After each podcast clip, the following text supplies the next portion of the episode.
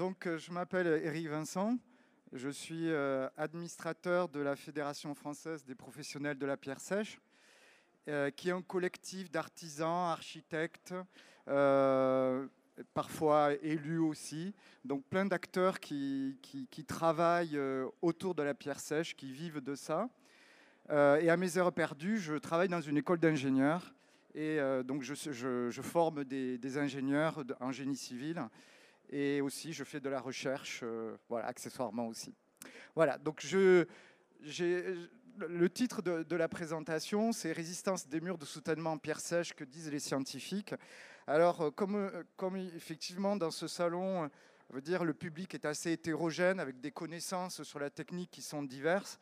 J'ai un peu dévié de ce titre-là, mais je l'ai gardé là parce que c'était ce qui avait marqué dans le programme, pour un peu expliquer ce que c'est la pierre sèche, quelles sont ses valeurs et effectivement euh, pourquoi c'est une technique qui tient aussi bien qu'un mur de soutènement euh, en béton armé par exemple. Alors déjà, il faut définir ce que c'est la, pierre sèche. Donc de quoi parle-t-on? Donc c'est une maçonnerie de pierre peu retaillée bâti sans mortier selon un arrangement savant qui permet d'assurer la résistance globale de l'ouvrage. Alors sur ce transparent, chaque mot qui, est qui sont en gras euh, sont importants. Donc maçonnerie de pierre euh, peu retaillée, c'est-à-dire que euh, la pierre, enfin la maçonnerie à joint vif on ne la classe pas parmi euh, la maçonnerie en pierre sèche. Sans mortier, c'est ben, tout simplement, voilà, il ne faut pas du tout mettre de mortier de, sable, de, ciment ou de à la chaux. Euh, ce système constructif fonctionne sans ça. Il n'y a absolument pas besoin de, de, ce mortier-là. Et euh, justement, c'est l'arrangement savant qui va faire que l'édifice tient et, acquiert sa résistance. Euh, donc pour, euh, pour, vous montrer la différence, donc en France, on a des ouvrages euh, emblématiques de maçonnerie à joint vif qui ne fait pas partie de la pierre sèche. Donc le, pont du Gard est un exemple, mais on pourra en retrouver partout sur la planète. Ici, on est au Pérou. Vous voyez l'échelle de l'homme, on a deux, hommes en bas et c'est une forteresse. Donc ça, c'est une maçonnerie à joint vif. Donc ça, ça ne rentre pas dans ce qu'on va appeler les ouvrages dits en pierre sèche. Euh, alors euh, aussi, euh, ces ouvrages que l'on peut voir ainsi, où les ingénieurs préconisent des, choses qu'ils savent faire, donc très conventionnelles, avec des parpaings ou du béton armé, mais l'architecte voudrait que, que ça s'insère mieux dans le paysage, et donc on va coller de la pierre et on va faire en sorte que le joint ne se voit pas. On va, on va mettre le joint de mortier en retrait. Euh, non, ça, ce n'est pas de la pierre sèche, c'est euh, euh, autre chose. Et la technique est un peu dévoyée. Donc c'est une apparence pierre sèche, si vous voulez, mais ça n'a vraiment que l'apparence. Donc ça non plus, ça ne rentre pas dans le cadre des ouvrages dits en pierre sèche. Et c'est pas grave, hein, mais il faut l'assumer. Voilà, donc la pierre sèche, celle qui, euh, qui rend compte d'un arrangement savant, euh, elle, euh, elle, véhicule des valeurs et ces valeurs ont été reconnues par l'UNESCO. déjà l'année dernière, en 2018, l'UNESCO a inscrit la technique et les savoir-faire, la technique constructive de la pierre sèche comme étant patrimoine immatériel culturel de, mondial. Et euh, donc ça, première chose. Et, puis, euh, je vous ai mis sur cette carte différents sites euh, naturels qui ont été inscrits à, l'UNESCO.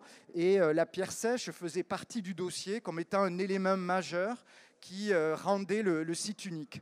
Donc on va de gauche à droite, on est évidemment au Machu Picchu, on, va aller en Alaska.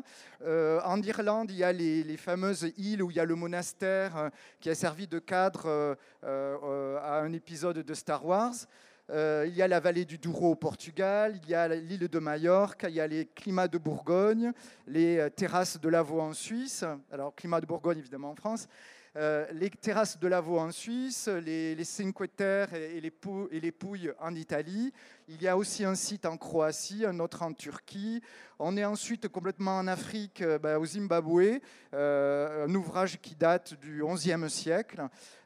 aussi au Kenya, à Oman et un château, les soubassements d'un château au Japon. Donc vous voyez, la pierre sèche fait partie de l'histoire de l'homme. C'est une technique constructive plurimillénaire et elle contribue vraiment à la qualité paysagère.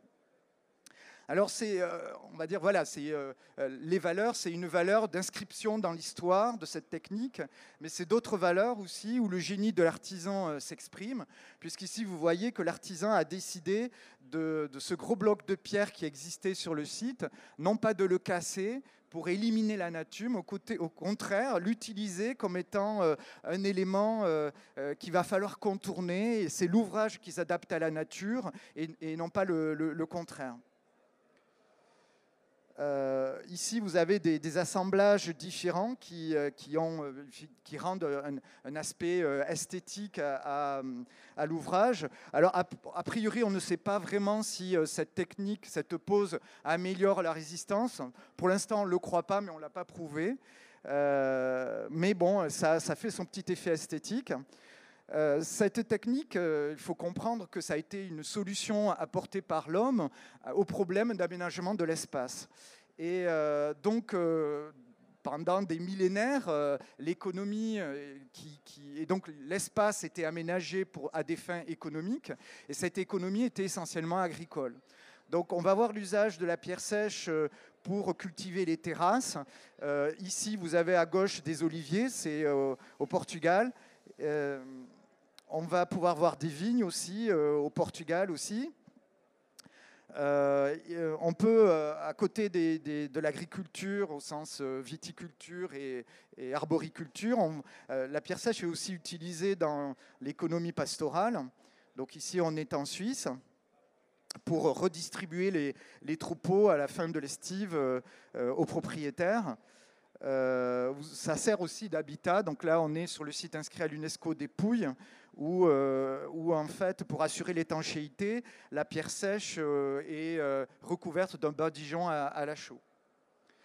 Donc ici, on est près de Gordes. Vous avez un, hameau qui est complètement construit en pierre sèche.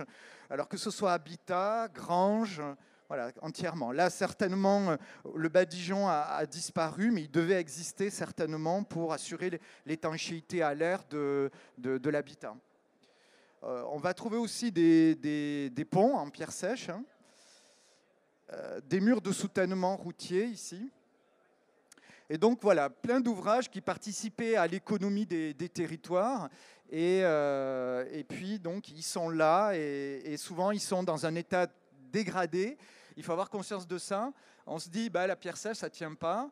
regardez dans le paysage, il y a plein de murs qui sont écroulés. Bon, on oublie deux choses. On oublie qu'en règle générale, les ouvrages étaient construits par des paysans. Euh, qui n'avaient pas la, technique. Et euh, lorsque l'hiver, ils n'avaient rien à faire, euh, eh bien, ils allaient remonter ces murs. Donc, ils construisaient très vite, sans vraiment une connaissance approfondie. Par contre, vous pouvez voir des, des ouvrages construits on va dire, des ouvrages ingénieurs. Donc, euh, quand une direction des routes euh, mettait, en branle des équipes pour construire, c'était vraiment avec des, des, techniques euh, maîtrisées derrière. Et c'est des ouvrages qui ont plus de 100 ans. Donc, c'est des ouvrages, lorsqu'ils sont bien conçus, lorsque les pierres sont bien choisies, c'est-à-dire non gélives, non altérables, c'est des ouvrages qui durent au-delà de 100 ans. Euh, bon, donc on verra si le béton armé, dans 100 ans, euh, les ouvrages en béton armé euh, seront dans le même état que ce qu'ils sont aujourd'hui. Donc vraiment, c'est une technique qui a fait ses preuves.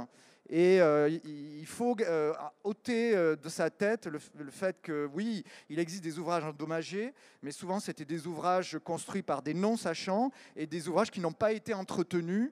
L'entretien fait partie du, fonctionnement normal des ouvrages du génie civil. Alors, quelques principes premiers, donc je reviens sur, euh, sur cette définition-là, en mettant euh, les atouts du, matériau. Donc, c'est, euh, bah, si vous êtes ici, c'est que vous croyez en la pierre. Et la pierre, c'est un matériau géosourcé. il est disponible, bah, sauf dans les bassins comme type bassin parisien, ça existe aussi la pierre, mais on va dire que c'est au niveau des reliefs où la pierre est beaucoup plus présente, mais en tout cas, elle est, disponible sur de vastes territoires. Euh, c'est un matériau local, donc il est complètement inscrit dans son territoire. Donc souvent d'ailleurs la pierre sèche on la voit pas parce qu'elle se confond avec le relief. C'est un matériau qui est réutilisable, ça j'appuie je, le, terme, hein. ce n'est pas recyclable, euh, c'est réutilisable, c'est-à-dire euh, c'est un recyclage en mode non dégradé. Euh, le béton, il est recyclé, on, va le broyer, on va l'utiliser en remblai ou en partie dans certains ouvrages, mais c'est donc en mode dégradé. La pierre, là, à 70 à 80% en fin de vie, elle est réutilisée pour réparer l'ouvrage. Donc ça, c'est très important. Quand on parle de, la technique euh, constructive, euh, un mur en béton armé, eh bien, on est obligé de, mettre des barbacanes, donc des espèces de réservations qui vont traverser le mur pour euh, permettre à l'eau qui circule de pouvoir traverser l'ouvrage. Alors ça, c'est des fragilités, puisque ces barbacanes peuvent se boucher. Elles doivent être entretenues, ça ne l'est jamais. Donc on le voit bien, on va avoir des arbres poussés même, ou de l'herbe, ou par calcification, euh, les barbacanes sont bouchées, donc elles ne jouent pas leur rôle. Euh, les ingénieurs n'ont pas tenu compte du fait qu'il peut y avoir de l'eau qui stagne derrière un mur dans le dimensionnement du mur.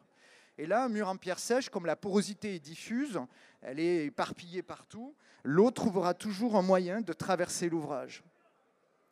Autre atout, c'est euh, peu d'énergie grise qui est consommée. L'énergie grise, c'est toute l'énergie qui euh, est utilisée pour extraire le matériau, le, transformer et le mettre en œuvre. Donc ici, concrètement, vous pouvez avoir une petite pelle mécanique et euh, la majorité des pierres peuvent être souvent, enfin autrefois, étaient ramassées sur le site mais euh, dans des carrières, euh, les carrières d'où sont extraites ces pierres, en général, ce n'est pas les grandes carrières des, groupes du BTP. Donc l'énergie grise consommée est, beaucoup plus faible. Et donc, ce que je vous disais, 70 à 80% du matériau est réutilisable en fin de vie de l'ouvrage. Alors, euh, bon, il y, y, a toujours une polémique sur le prix de ces ouvrages-là, parce que le nerf de la guerre d'un ouvrage, c'est la main-d'œuvre. Et euh, évidemment, euh, euh, lorsque ces ouvrages-là nécessitent beaucoup de main-d'œuvre, donc parfois le, prix peut, être cher. il faut savoir que si vous êtes loin de, de, grands centres urbains, lorsque l'approvisionnement des matériaux conventionnels est plus difficile, euh, si vous adressez un, artisan qui est éprouvé, qui a donc un, certificat de qualification professionnelle, on peut arriver à avoir des prix pour la construction des murs de soutènement équivalents à des techniques conventionnelles. Alors, euh, je vais vous parler donc de ces murs de soutènement de, de talus et vous expliquer un peu comment nous, scientifiques, on est intervenus pour essayer de reconstituer le savoir scientifique qui était complètement perdu. Si le savoir technique est resté dans des mains d'artisans, mais de manière assez isolée, le savoir scientifique, c'est-à-dire au niveau de l'administration de l'État, a complètement été perdu. Donc on a essayé, euh, nous scientifiques, euh, de l'école des ponts et chaussées, de l'école nationale des travaux publics de l'État et de l'école centrale de Lyon où je travaille, on a essayé de, de reconstituer ce savoir. Donc un mur de soutènement, son but est de résister, euh, de donner la possibilité à construire des terrasses planes, avec, ou alors un peu inclinées, mais euh, qui permettent l'usage de, la terrasse. Et sans ce mur-là, le, terrain à l'arrière ne tiendrait pas. Euh, donc ce mur, il, subit une, une, poussée des terres, une pression qui vient des terres, avec une distribution là qui est un peu particulière, qui est inclinée et répartie et il résiste à cette poussée grâce à son poids. Et tout ce qui fait que lorsqu'on va assembler un mur, on va arranger les pierres de telle manière à minimiser les vides. Euh, ce qui est très important, euh, donc le mur résiste grâce à son poids, et euh, il résiste parce que euh, a recréé une espèce de continuité d'ensemble. On comprend bien que cet ouvrage, il est fait de blocs individuels qui pourraient euh, fonctionner de manière individuelle. Hein, quand une foule, chacun réagit de manière individuellement, ça fait n'importe quoi. Mais lorsqu'on guide cette foule, on arrive à faire euh, une espèce de force d'ensemble, créer une force d'ensemble. Et là, c'est exactement la même chose. Et donc, pour guider les pierres, en fait, il va falloir les bloquer vis-à-vis de, des voisins. Donc, on va bloquer les pierres dans les trois directions pour enlever la mobilité. On va essayer de, trouver euh, une, manière de créer un contact plan donc les, pierres sont posées par lit. On va, quand on pose une pierre, on va essayer de trouver un contact plan. Et il faut au moins trois points qui sont en rouge pour créer ce plan. Et puis, on va essayer de trouver la pierre, les autres blocs qui ont déjà été posés sur le côté pour euh, bloquer dans, sur les, faces verticales des, blocs, bloquer euh, le mouvement. Euh, donc, première chose, éliminer la mobilité interne.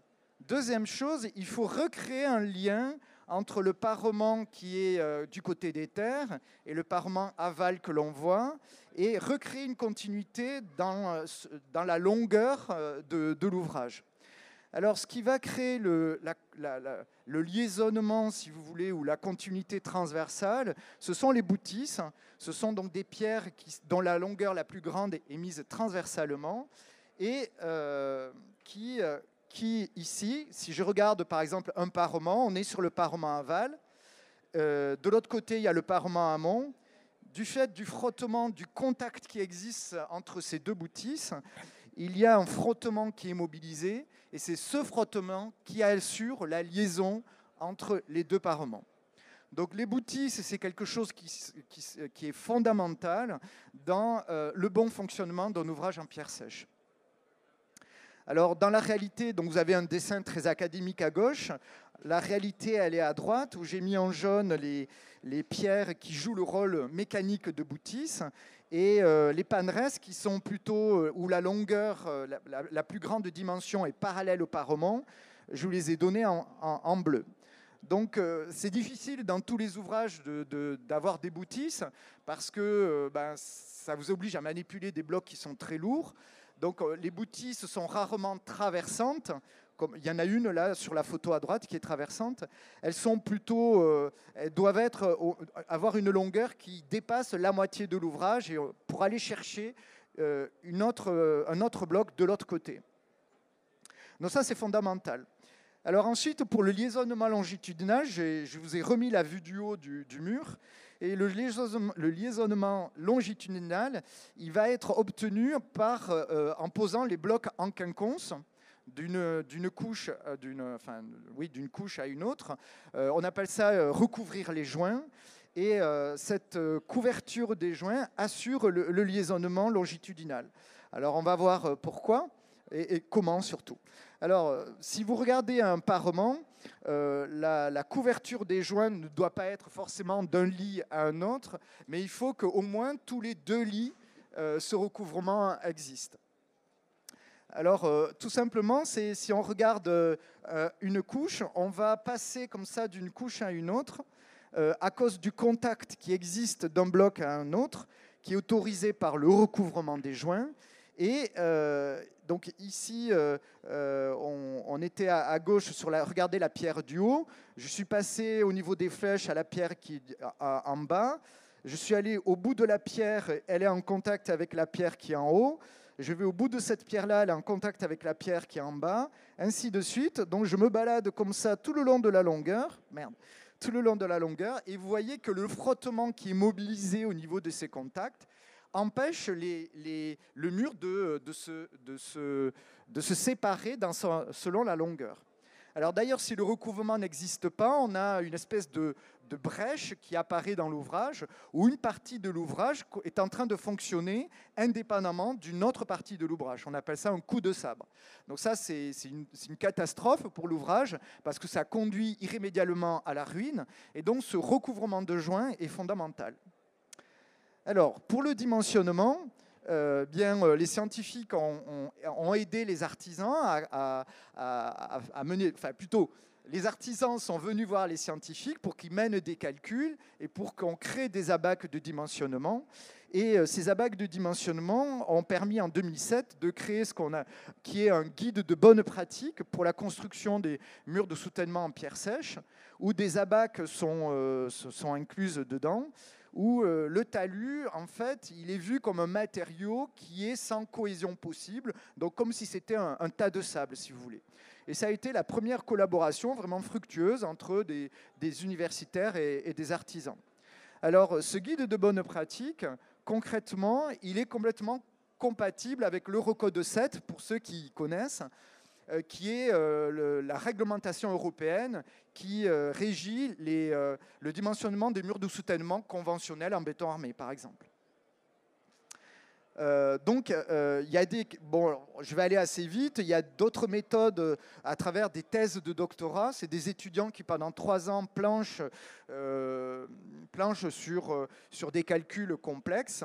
il y a des calculs plus poussés donc, qui ont été menés. Et en 2017, il y a un autre document qui est sorti, qui est déjà à un niveau encore plus élevé vers une réglementation qui est reconnue par euh, les assurances et qui s'appelle les règles professionnelles, où là, euh, les abacs de dimensionnement ont été complétés avec euh, la prise en compte de derrière d'un remblai qui peut avoir une certaine cohésion. Alors, les, abacs de dimensionnement, comment ça, fonctionne? Bah, il y a des données d'entrée. La, donnée d'entrée, c'est en général la géométrie de votre mur où euh, en général le fruit amont F2 est nul. On suppose ici par exemple que les lits sont euh, horizontaux. Euh, le fruit ou subhorizontaux, ils peuvent être légèrement inclinés. Le fruit aval est, donné, enfin, c'est quelque chose qu'il faut que vous imposiez.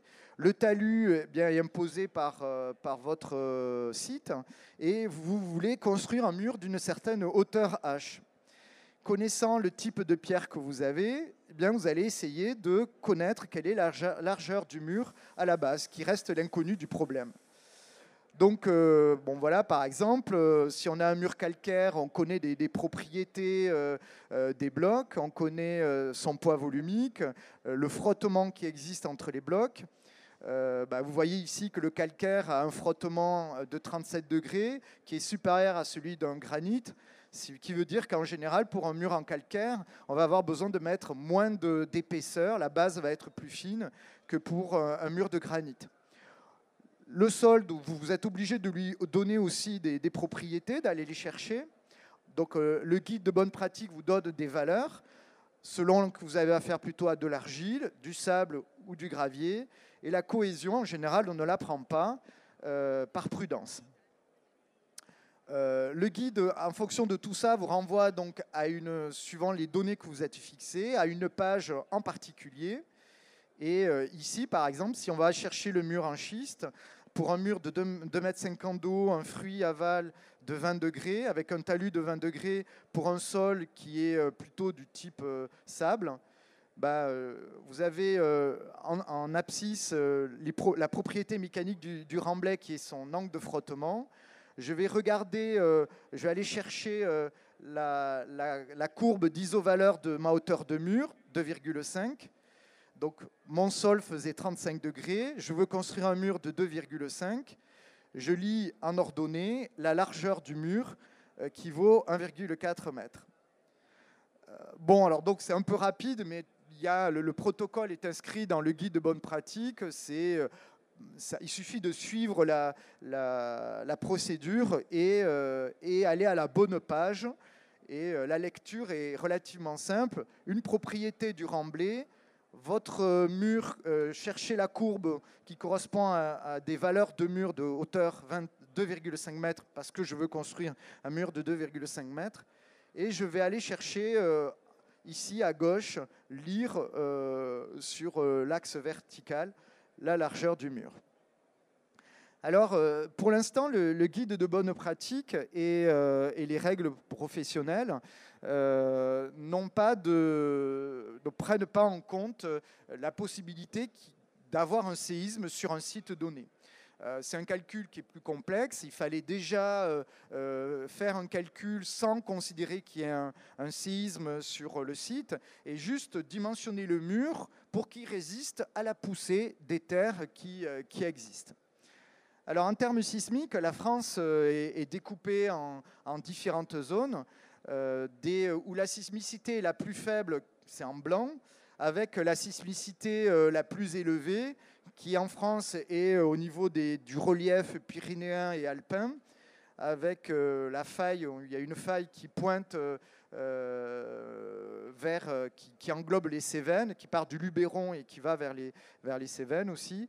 Et euh, la zone la plus élevée, c'est les Caraïbes, donc la photo n'est pas donnée. Donc en réalité, les ouvrages de soutènement doivent tenir compte de, la, possibilité qu'il arrive un séisme sur, sur un site donné. Alors c'est quand même assez compliqué pour le dimensionnement sismique. Je veux juste vous expliquer euh, la complexité pour vous dire qu'à un moment donné, ben, l'artisan il va devoir oublier les abacs et puis se mettre sur un ordinateur pour rentrer ses données et appuyer sur un bouton parce que euh, les, euh, chaque projet devient un projet particulier à cause du site dans lequel s'inscrit l'ouvrage.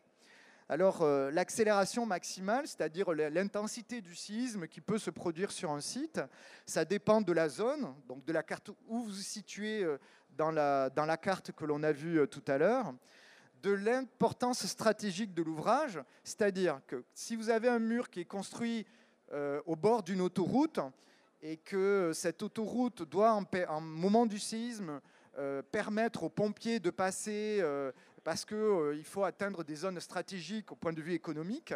Euh, si le mur rompt, c'est catastrophique. De la même manière, si vous construisez votre mur au-dessus d'un euh, village ou d'habitation, et que si ce mur s'écroule, eh bien des, morts, enfin des, vies humaines sont en jeu, l'importance de l'ouvrage va être critique. Si vous construisez un mur qui soutient une vigne et qui est sur un versant et que si ce mur s'écroule, ben, il y a juste de la terre qui va glisser et puis c'est tout, ça, c'est pas grave. Ça, c'est l'impact économique collectif euh, est, faible. Donc, suivant l'importance stratégique de l'ouvrage, on va avoir euh, la réglementation vous impose de prendre un événement euh, plus d'intensité, de plus ou moins forte il y a euh, aussi un autre aspect euh, que l'on appelle l'effet de site.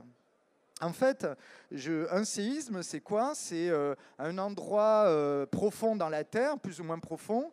Il y a deux plaques qui sont en contact, et à cause des aspérités qu'il y a entre les deux, plaques, ben, elles sont coincées les plaques elles veulent toujours bouger. Hein. il faut, euh, euh, du fait de, ce qu'il y a à l'intérieur de la Terre, euh, les plaques elles, elles, sont sur des couches plus ou moins visqueuses et il y a des mouvements convectifs qui fait que cette matière visqueuse est en mouvement et par frottement, elle a envie de mettre les plaques sur lesquelles on vit, les plaques euh, plaques euh, géologiques, donc, euh, elles ont envie de bouger. Donc c'est grâce à ce mouvement-là, d'ailleurs, que les Pyrénées existent et que les, Alpes existent. Alors à un moment donné, lorsque vous avez une, aspérité, parce que les plaques veulent aller dans des directions différentes, l'aspérité, on arrive à un moment donné où on atteint sa capacité maximale de, supporter, eh bien, il y a, un glissement qui, qui s'opère et elle libère de l'énergie. Cette énergie crée, c'est une onde, une onde de vibration, euh, vraiment comme ça, enfin, une vibration, ça se propage à travers les couches géologiques et elles arrivent par exemple au fond d'une vallée. Au fond d'une vallée, qu'est-ce qui s'est passé? Eh bien, euh, Au cours des, des aires géologiques, il y a des matériaux qui se sont déposés, du sable, de l'argile, des graviers, des moraines, et ça crée des couches comme ça. Et en fait, euh, les ondes, quand elles arrivent dans cette vallée-là, quand elles arrivent dans les couches, eh bien, elles se réfléchissent euh, aux frontières de ce système-là, et ça amplifie euh, le séisme, l'effet du, séisme. De la même manière, il y a des effets que l'on appelle topographiques, où en fait, lorsque vous avez une onde qui arrive dans une montagne, donc ça c'est une montagne, en fait, elle va se réfléchir aux frontières de cette montagne comme cela, et elle va se retrouver emprisonnée, ce qui amplifie l'effet du séisme. Donc, vous voyez que si vous construisez en fond de vallée, vous construisez sur une montagne, la réglementation va vous obliger de prendre un séisme de plus ou moins critique.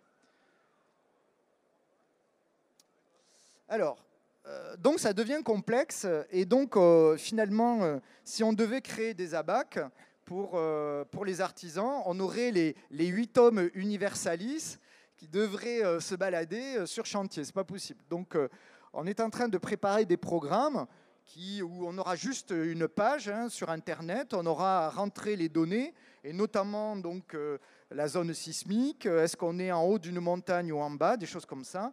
Et puis, euh, il appuiera sur le bouton et, il aura sa largeur de mur. Alors, on n'a pas tout à fait fini ce travail-là.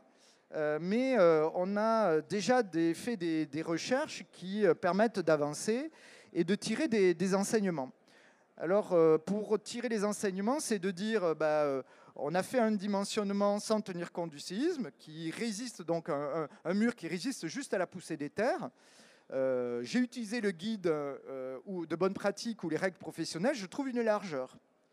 Maintenant, quelle est la surlargeur à mettre euh, au niveau de la base du mur pour que ça puisse aussi tenir vis-à-vis du séisme?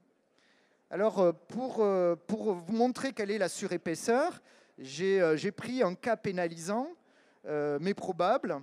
Donc euh, c'est un ouvrage qui est euh, ici peu critique, une classe de sol où il va y avoir des amplifications et une topographie qui fait que je vais aussi avoir des amplifications topographiques. Donc on est sur un versant 30 degrés et je me suis placé à bipente de la montagne. Je veux construire un, mur 2,5 mètres et je construis avec un fruit aval de 10 degrés, ce qui veut dire qu'en général, les, les, pierres sont posées perpendiculairement au parement. Donc si on a un parement qui est incliné comme ça, bah, les lits sont posés euh, perpendiculaires au parement avec une inclinaison. Donc si on prend un fruit aval de 10%, les, les pierres, les lits vont être inclinés à 6 degrés. Alors ça, c'est fondamental. Euh, il y a des, on voit dans la nature des murs de soutènement qui sont posés avec les lits à plat et d'autres effectivement avec un, euh, des lits inclinés. Et on s'est aperçu que en fait, euh, l'inclinaison du lit était très importante. Elle contribue à améliorer la résistance au séisme du mur.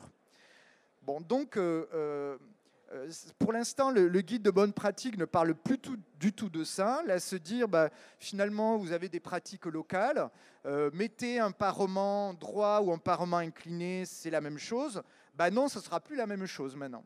Parce que euh, si on a un parement incliné, on a des lits inclinés, et ça améliore la résistance au séisme. Ça veut dire que ma surlargeur sera plus faible.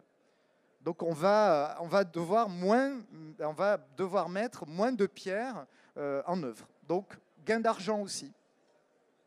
Alors si je me place en zone 1, qui est la zone qui est très faible, concrètement on a vu que que ce soit pour un schiste ou pour un calcaire, grosso modo vous n'avez pas besoin, euh, le niveau de séisme est tellement faible que concrètement le guide de bonne pratique euh, et les règles professionnelles suffisent à donner la largeur du mur.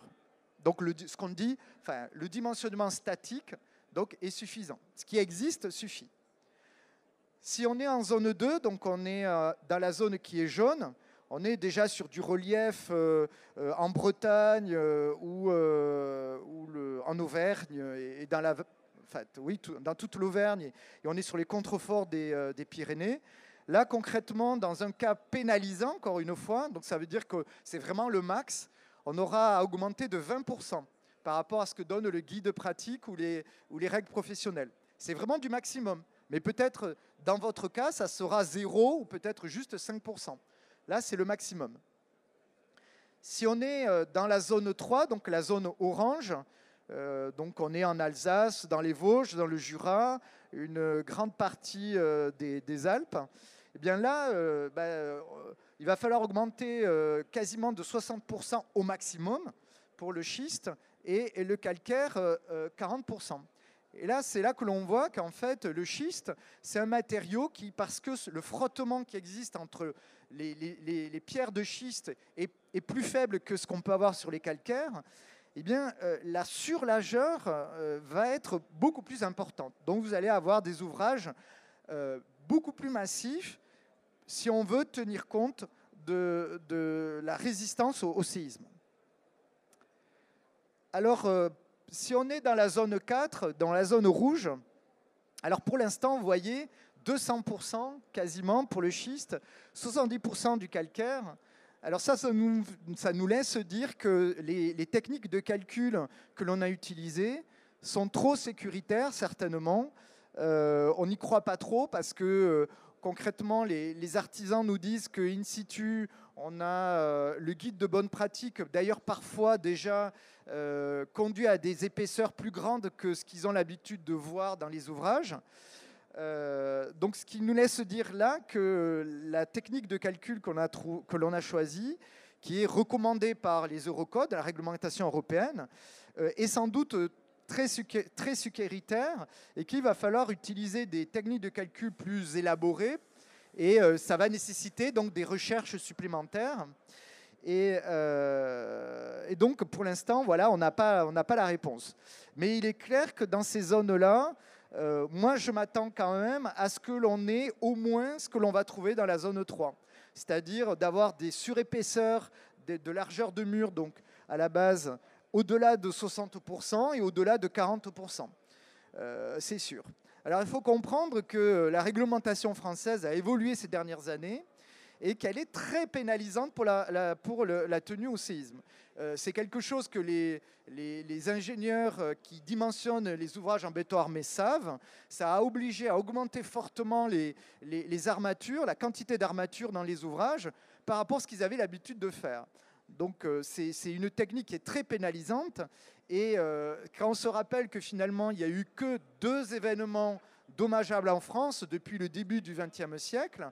Euh, un euh, à Lambesque, donc c'est dans le sud des Alpes, et l'autre à Saint-Paul-de-Fenouillet, qui sont dans les Pyrénées. Et, euh, les, ouvrages en pierre. Donc voilà quoi. Donc on s'est basé, la réglementation française s'est basée sur ces événements-là, en en rajoutant encore plus. Euh, et notamment, euh, on considère que, par exemple, peut y avoir des, séismes de magnitude 7. Les séismes de magnitude 7, on n'en a jamais vu en France, dans toute notre histoire. Il n'y en a que concrètement en Grèce, euh, parfois en Italie, au Japon, très rarement. Donc la réglementation française, qui a certainement été poussée à cause de la présence des centrales nucléaires, oblige à être très stricte. Et donc, si on veut tenir compte de la réglementation, ça va obliger à utiliser des, surépaisseurs. Bon, donc la recherche, il faut savoir que c'est jamais terminé, on n'a jamais fini, mais c'est grâce à ça que la réglementation sur le béton et sur l'acier et le bois existe. Et euh, la réglementation évolue, c'est un compromis entre tout le monde, entre les, les nouvelles études, euh, entre les, les, pratiques des ingénieurs sur les terrains et euh, c'est un objet qui est en mouvement. Donc euh, voilà, donc ces réglementations sur la pierre sèche, elles sont vouées à, évoluer. Voilà. Donc pour conclure, et puis peut-être c'est pour, euh, je voulais laisser un peu de temps pour que vous puissiez poser des questions peut-être. donc pour le dimensionnement des murs de soutènement de talus, en zone faiblement sismique, vous avez des outils qui existent, c'est le guide de bonne pratique et les règles professionnelles qui sont complémentaires et non pas, euh, pas du tout en contradiction, hein, c'est vraiment complémentaire. Euh, le guide de bonne pratique a beaucoup plus d'informations pratiques et aussi des abacs de dimensionnement. Euh, les règles professionnelles, il n'y a quasiment que des abacs de dimensionnement. Donc c'est un peu rêche. Il faut déjà s'y connaître. Euh, la prise en compte du séisme, donc pour moi ça veut dire dimensionnement euh, pour que le mur tienne à la poussée des terres, ça c'est clair, c'est fini, on, connaît par cœur. Maintenant, pour prendre en compte le séisme, c'est quelque chose qui est assez complexe, on le voit bien. Ça va dépendre vraiment de chaque projet, de la situation géographique de votre projet. Et donc, on a déjà des ordres de grandeur pour des cas critiques, c'est-à-dire vraiment critiques, c'est-à-dire très pénalisants, mais probables. Euh, et je vous ai donné quelques ordres de grandeur. Euh, la seule chose, c'est que pour la zone sismique qui était en rouge, concrètement, euh, on peut dire que pour l'instant, on n'est pas trop sûr de, ce qu'on a trouvé. On pense que c'est très pénalisant. Alors, il faut savoir qu'il y a des murs de soutènement de talus. Ça veut dire qu'ils subissent que la poussée des terrains, typiquement les terrasses agricoles, concrètement. Et puis aussi, oh, je vous ai montré une photo, ces murs de soutènement peuvent aussi soutenir des, routes. Et on va le trouver beaucoup sur des hauts reliefs, que ce soit dans, les Pyrénées ou dans les Alpes. Alors, est-ce qu'il y a des choses qui existent?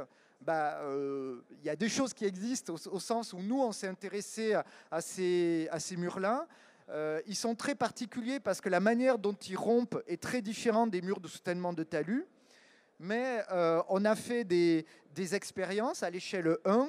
On a chargé ces murs avec euh, concrètement sur le remblai, on met un, effort concentré qui finalement euh, représente le, poids d'une roue sur la route. Les murs de soutènement routier, ils subissent la poussée des terrains, mais aussi il y a les véhicules sur la route créent un effort qui est concentré sur la route et qui est renvoyé aussi sur le mur. Donc on a fait des expériences à l'échelle 1, on a fait l'expérience à échelle réduite en laboratoire, donc on a une base de données pour construire des équations qui sont disponibles. On a des logiciels, des logiciels qu'on achète, hein, qui coûtent 15 000 euros, donc qui sont chers, mais euh, qui, sont créés par des, qui ont été créés par des bureaux d'études avec des scientifiques, des informaticiens, des ingénieurs. Donc il y a des outils qui existent, des logiciels, et donc on, vient utiliser ces outils-là pour euh, étudier ce cas-là.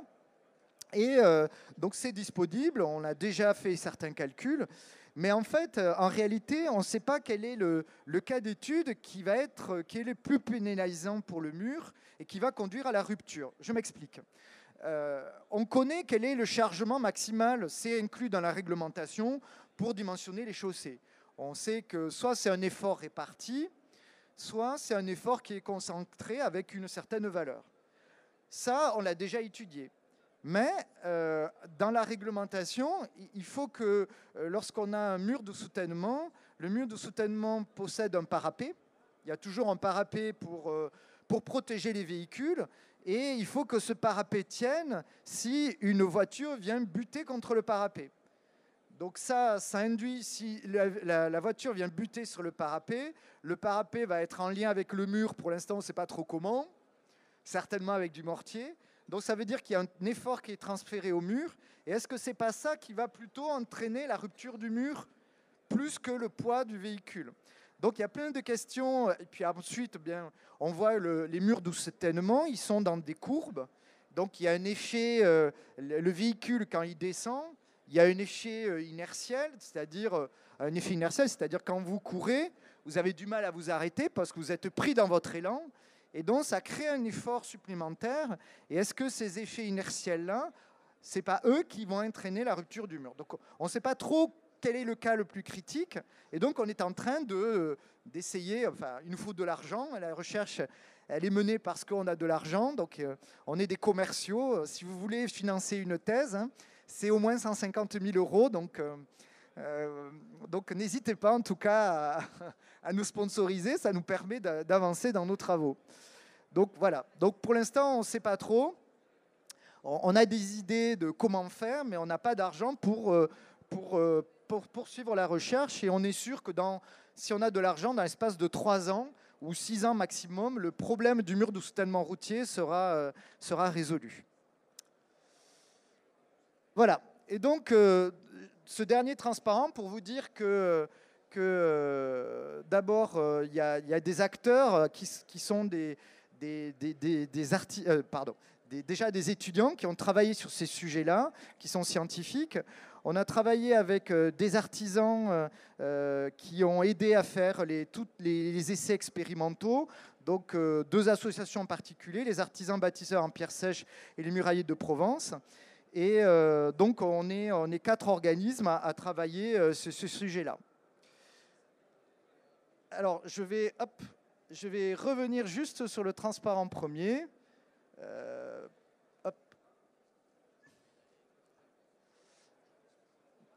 Parce que j'ai mal fait ma présentation, j'aurais dû terminer avec un transparent qui reprenait le transparent premier.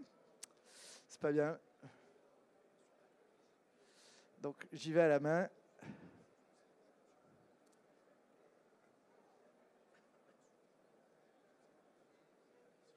Hop, voilà. Et donc, euh, je participe à ce collectif, la Fédération française des professionnels de la pierre sèche, qui a été créé en 2012, euh, alors qu'on commençait déjà, les scientifiques avaient déjà travaillé avec les artisans.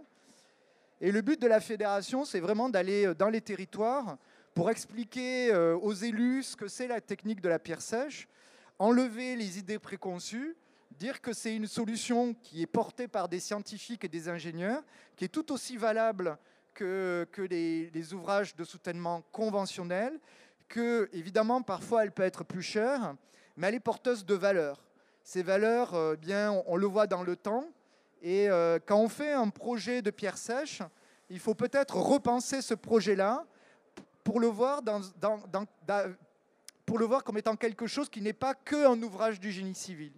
C'est un ouvrage où peut-être on va pouvoir faire du participatif, recréer de la cohésion entre les habitants, euh, faire comprendre aux habitants qu'ils doivent être fiers de leur territoire parce que leur territoire a une certaine identité et retrouver et redécouvrir euh, ce que les anciens faisaient et donc se réinsérer dans une chaîne de, historique qui a commencé il y a, au néolithique concrètement et qui peut continuer encore des milliers d'années. Et donc et ça, ça n'a pas de valeur quoi. Donc il y, a de l'argent à côté, mais euh, c'est sûr, si on, arrive à expliquer aux administrés que cet ouvrage, ce n'est pas que de l'argent, il, y a des choses qui, sont, qui dépassent ce problème financier, je crois qu'on euh, arrive à, faire des choses. Voilà. Donc, euh, bah, je ne sais pas si... Il est possible d'avoir un autre micro? Ah, Ok, donc si vous avez des questions, je, je suis là pour... Euh, et donc aussi, je ne vous l'ai pas dit, on va dans les territoires pour essayer de convaincre les acteurs des territoires, mais aussi on, propose des formations euh, de deux jours où il y a une partie un peu historique, un peu scientifique, où on apprend aussi après à faire un devis, on explique quelle est la vie du projet, euh, et aussi on, va mettre en pratique sur le terrain, construire un mur, en une demi-journée de pratique. Donc c'est des formations, il faut aller sur le site de la FPPS, donc tapez FFPPS, Pierre Sèche à côté peut-être, parce qu'on a des homonymes. Vous allez voir le site et dans l'agenda, vous verrez les actualités avec euh, ce que euh, la, fédération propose, les conférences. Parfois, on va dans les territoires pour faire des conférences. Et puis, euh, certains, on s'associe à des organismes comme les CAUE, les conseils de, l'architecture, de, de l'urbanisme et de l'environnement. ou alors avec des DREAL, donc la direction régionale qui est l'émanation du ministère de l'écologie, et on forme souvent des, techniciens, des, des, architectes ou euh, euh, des, gens qui travaillent dans le paysage aussi, euh, voilà, pour qu'ils ils aient des mots-clés de compréhension de cette technique et, et qu'ils qui comprennent que bien euh, lorsqu'on a un, ouvrage, il faut essayer dans le cahier des charges d'inciter des gens à répondre quand c'est pertinent euh, euh, avec la technique de la pierre sèche. Voilà. Donc des questions?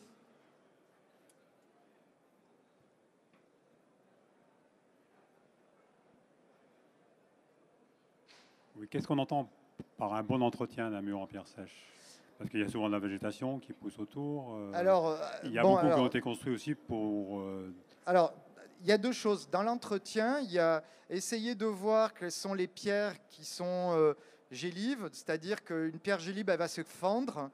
une pierre gélive va s'altérer aussi, c'est-à-dire qu'on va voir qu'elle va s'effriter.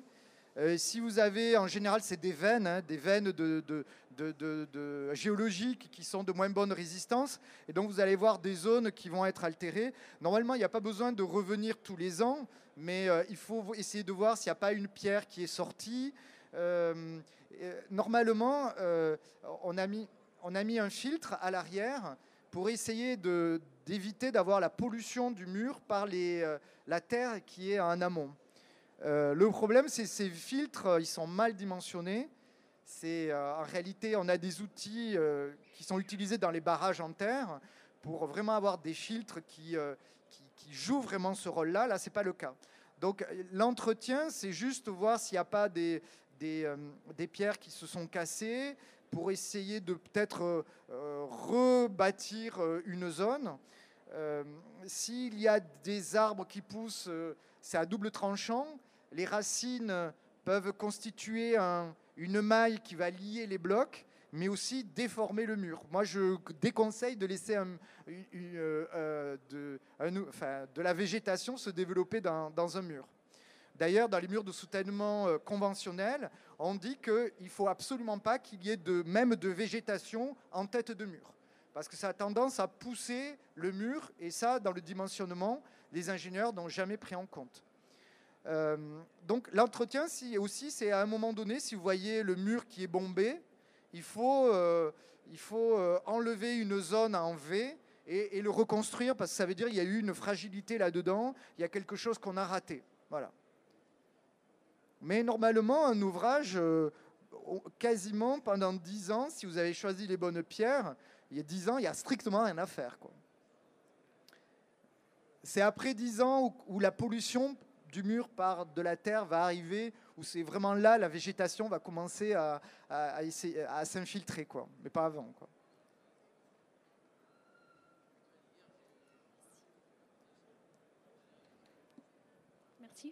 Euh, justement, est-ce qu'il y a des études qui ont été faites pour la, euh, la fragilisation de ces structures, euh, notamment du conditions extérieures et tout ce qui est l'eau quoi? Alors, il n'y a pas d'études qui ont été faites, mais dans un projet qui a été porté par le parc des Cévennes, qui s'appelle l'Obamac, L-A-U-B-A-M-A-C, il y a les mines d'Alès qui ont fait une étude sur la gélividité. Mais en fait, on n'y peut rien. C'est euh, ça veut dire que euh, si vous ne faites pas attention à la provenance des pierres, s'il n'y a pas eu des études en amont sur ce matériau-là, qui prouvent qu'elles sont peu vulnérables. Alors les pierres gélives, c'est en général des pierres poreuses. Donc l'eau rentre et en période de gel, ben, l'eau en gelant augmente de volume et ça crée des pressions dans la pierre qui fait éclater. Euh, s'il n'y a pas eu des, essais qui ont été donnés à un laboratoire, hein, euh, bien, euh, on n'a pas la garantie que, la pierre soit de qualité. Souvent, les carrières sont obligées de. C'est une donnée constructeur, grosso modo, si on va euh, dans une grande carrière s'approvisionner en pierre.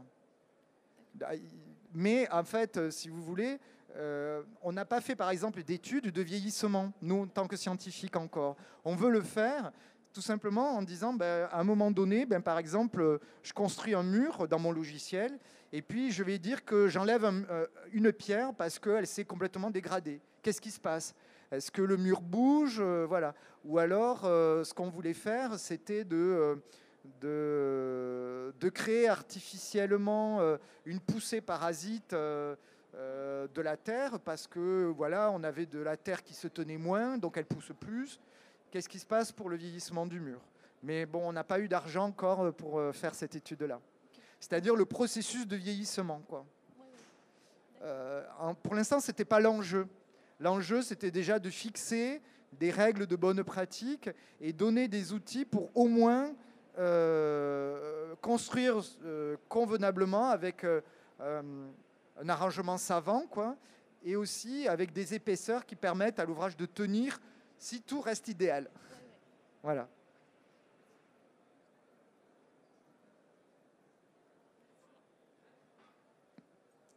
question là-bas? Alors, la Fédération euh, française des professionnels de la pierre sèche a un stand à l'entrée avec un beau serpent qui a été construit par les artisans. Donc, allez sur le stand et les rencontrer. Ce sont les artisans qui sont là. C'est avec eux qu'il faut discuter. C'est plus intéressant que venir discuter avec moi. C'est eux qui bâtissent, c'est eux qui sont sur le terrain et, et ils sont d'une richesse incroyable. Donc, allez à l'entrée, et voir ce serpent-là. D'ailleurs, il peut être acheté. Si vous voulez l'acheter, je ne sais pas quel est le, s'il va y avoir des enchères ou s'il va y avoir un, prix d'appel. Mais donc, allez à la rencontre, on vous donnera des dépliants. Il y a des, posters aussi qui, qui compléteront euh, ma présentation. Et, euh, et puis, euh, les artisans vous expliqueront leur passion, parce que c'est vraiment un métier passion, bâtir en pierre sèche. Bonjour. Bah, euh, du coup, on irait euh, demander plus de renseignements euh, tout à l'heure au stand, mais vous disiez qu'au niveau de la formation, c'était une formation de deux jours. Est-ce que cela répond aux, attentes des professionnels, aux attentes des entreprises, ou est-ce qu'il y aurait plus de choses à créer en termes de formation autour de, de ce métier? Est-ce qu'il y a de la demande aussi pour pouvoir créer tout ça? Alors, ce n'est pas en deux jours qu'on peut passer le certificat de qualification professionnelle si euh, vous voulez être sûr d'être, euh, de bâtir euh, dans les règles strictes avec une efficacité, parce que l'efficacité, c'est le choix de la pierre et la pose au bon endroit et rapide pour le blocage. Donc ça, ça ne s'apprend pas en deux jours, ce n'est pas du tout le but. la formation que l'on propose, nous, à la fédération, c'est plutôt une sensibilisation et on est plutôt du côté des prescripteurs, c'est-à-dire des architectes, des urbanistes, des directions techniques des, euh, euh, des, communautés de communes, de l'État, pour qu'ils euh, comprennent ce que c'est la pierre sèche et qu'ils ils mettent dans leur cahier des charges la possibilité à des artisans de, de proposer une solution en pierre sèche. La formation, elle, elle est liée qu'à ça. Après, il y a dans des, des organismes des centres de formation pour apprentis, il y a des modules pierre sèche qui sont proposés, qui sont plus approfondis, évidemment. Euh, il, y avait un représentant qui était là, euh, juste euh, assis à côté de vous. le CFPPA de Beaune propose des formations en pierre sèche. Il y en a un autre dans le Luberon aussi, à Gap, je crois, je ne me rappelle plus, qui propose des formations plutôt, donc c'est des formations sur le paysage, où il y a des modules en pierre sèche. Après, le seul moyen, c'est aller chez un artisan, dire voilà, moi je veux apprendre la technique en pierre sèche, je viens avec vous, euh, je viens bâtir avec vous, je me forme, et, euh, il y a des formations de deux mois qui existent. Euh, allez à la fédération, vous en parleront, parleront.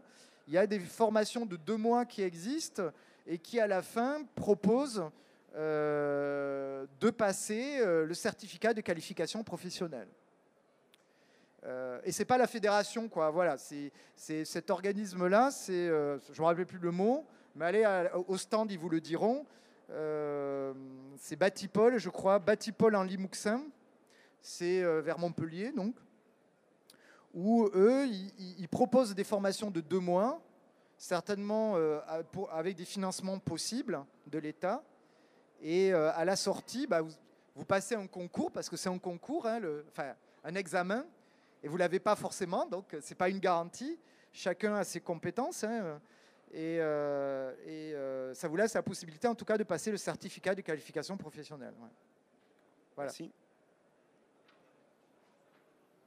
Merci à tous. Donc, rendez-vous au, stand de la fédération pour plus d'informations. Et, et, puis, bon salon. Rocalia et Paysalia aussi.